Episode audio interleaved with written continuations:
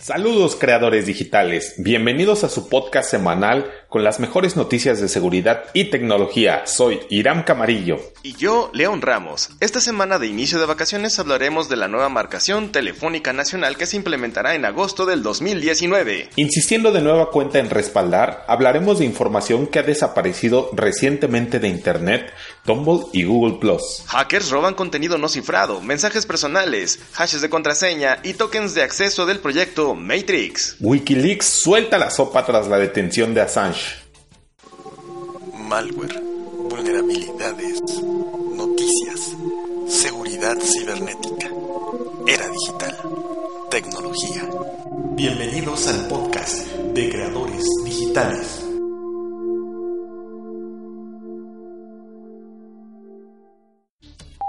Adiós al 044 y 045. Pues así como le escuchan, le diremos adiós al 044, al 045 y al 01.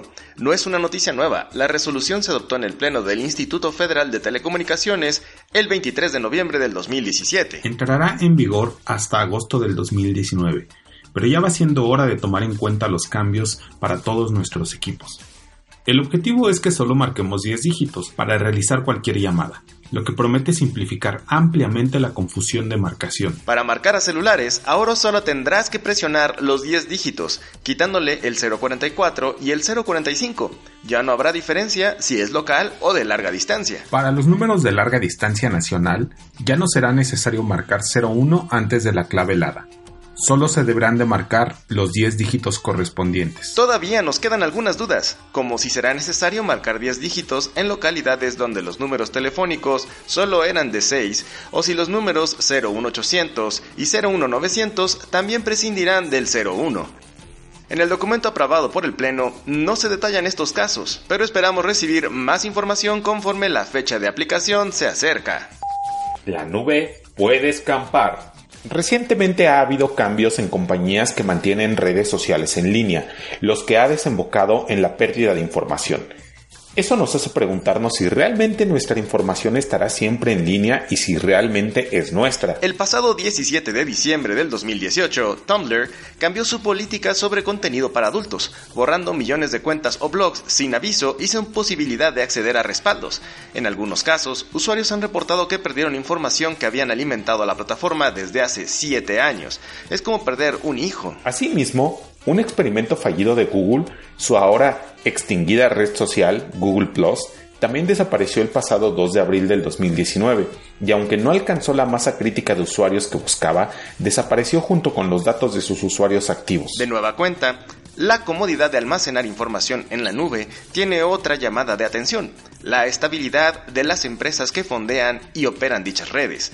Desde creadores digitales guardamos unos nanosegundos de silencio y les recordamos que nunca será mala idea respaldar toda su información en algún medio de su propiedad.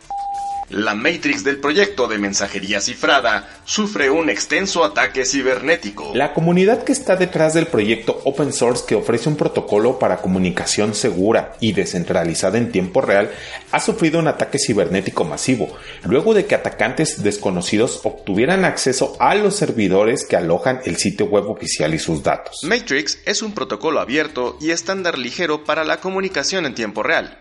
Está diseñado para permitir a los usuarios comunicarse con sus suscriptores de un proveedor diferente a través de chat en línea, voz sobre IP y videoconferencia telefónica o videotelefonía.